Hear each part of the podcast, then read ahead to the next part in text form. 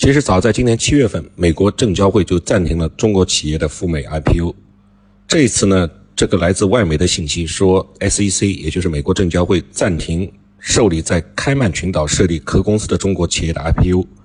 只是重申了来自开曼群岛的壳公司的 IPO 暂停，因为他们其实是中国企业。因为这条新闻的信息量有限，我看到之后的第一个反应就是：中国企业赴美上市不是已经在七月三十一号被美国证交会暂停了吗？这个时候又重提暂停来自开曼的壳公司的申报是什么意思呢？是不是只是对监前面监管措施的一种解释或者延续而已？那么开曼的停了，还有百慕大、英属维尔京群岛的呢？他们怎么样呢？所以我认为这只是两国。持续贸易冲突升级在资本市场的一种体现罢了。美国证交会就是美国的证券交易委员会，简称 SEC，它是一九三四年根据证券交易法令而成立的，是只属于美国联邦的独立准司法机构，负责美国的证券监督和管理工作，是美国证券行业的最高机构，相当于中国的证监会。美国 SEC 的，它就简称 SEC 啊，美国证交会。美国 SEC 的主席叫根斯勒。我国证监会的主席目前是易会满先生。有意思的是，美国 SEC 对于资本市场的一些新事物、新现象，它的很多声明和监管立场和中国证监会非常类似。比如说，对于加密货币和去中心化的金融工具的态度，最近有一个比较火的去中心化金融叫 DeFi，D-E-F-I，美国 SEC 就声明，去中心化金融 DeFi 不是法外之地。这句话是不是听着也非常的熟悉啊？对于中概股，美国 SEC 的监管当然会打上美国政治的色彩。事态的严重化应该是从2019年11月份开始的。美国证交会开始推动，那个时候就开始推动四大会计事务所加强对美在美国上市的中国企业的审计工作的内部管控。一直到2020年3月份，美国证交会就发布了关于与审计公司代表就中国和其他新兴市场的审计质量问题展开的持续的对话声明。尤其提到受新型冠状病毒疫情影响的上市公司信息披露的问题，他们认为基于美国的 PCAOB，也就是美国的上市公司会计监督委员会，在中国的检查工作受到限制，因为疫情不能来中国。美国证监会就一直向四大会计事务所施压。那么这四大会计事务所就是德勤、普华永道、毕马威，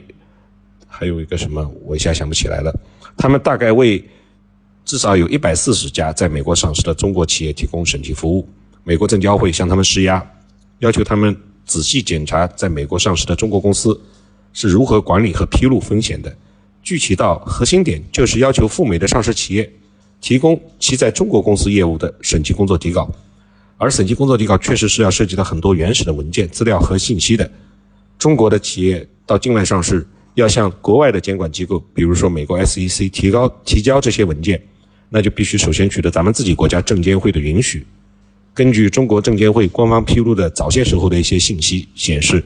中国证监会一共向境外监管机构提供了二十三家赴海外上市的公司的审计工作文件，其中向美国 SEC 和 PCAOB 提供了上市公司审计工作底稿的只有十四家。显然，这和目前在美国上市的众多中国企业相比，这个数字是是小了些。而提供这种审计工作底稿。中国和美国之间并没有形成成文的法律法规，更多的是一种临时性的默契配合。所以在中美关系比较融洽的时候，双方的配合过程就会比较顺畅。但是当中美处于全方位的对抗的时候，矛盾就一下子被凸显甚至放大起来。尤其是像滴滴这样规模庞大、涉及到很多敏感数据的企业赴美上市的时候，两国监管机构的对抗都会因此而比较激烈。在二零二一年六三零六月三十号，滴滴出行在美国低调完成 IPO，它没有做任何的宣传，甚至都没有出现创始人敲锣这样一个历史性的画面。到二零二一年的七月二号，中国网信办发出了简短公告，说将对滴滴出行实施网络安全审查。审查期间，滴滴出行停止新用户注册。滴滴呢，那个时候也回应将积极配合网络安全审查。七月九号，网信办要求滴滴下架它的应用程序。那么那个时候，美国也不太平了。美国国会掀起了这个调查滴滴的声浪，两名美国议员向美国证交会 SEC 发出呼吁，要求彻查 IPO，就是滴滴 IPO 募资涉嫌误导投资者，要审视这个公司在上市以前，在它的资料信息公开披露的时候，是否已经完全和公开充分的披露了受到中国监管机构监管的风险？二零二一年七月二十六号，美国证交会 SEC 进一步表示，在美国上市的中国公司必须披露中国政府干预它业务的风险，作为定期报告的义务的一部分。到七月三十一号，美国证交会主席根斯勒再次发出警告，他说：“美国投资者未必充分了解所投资的中概股，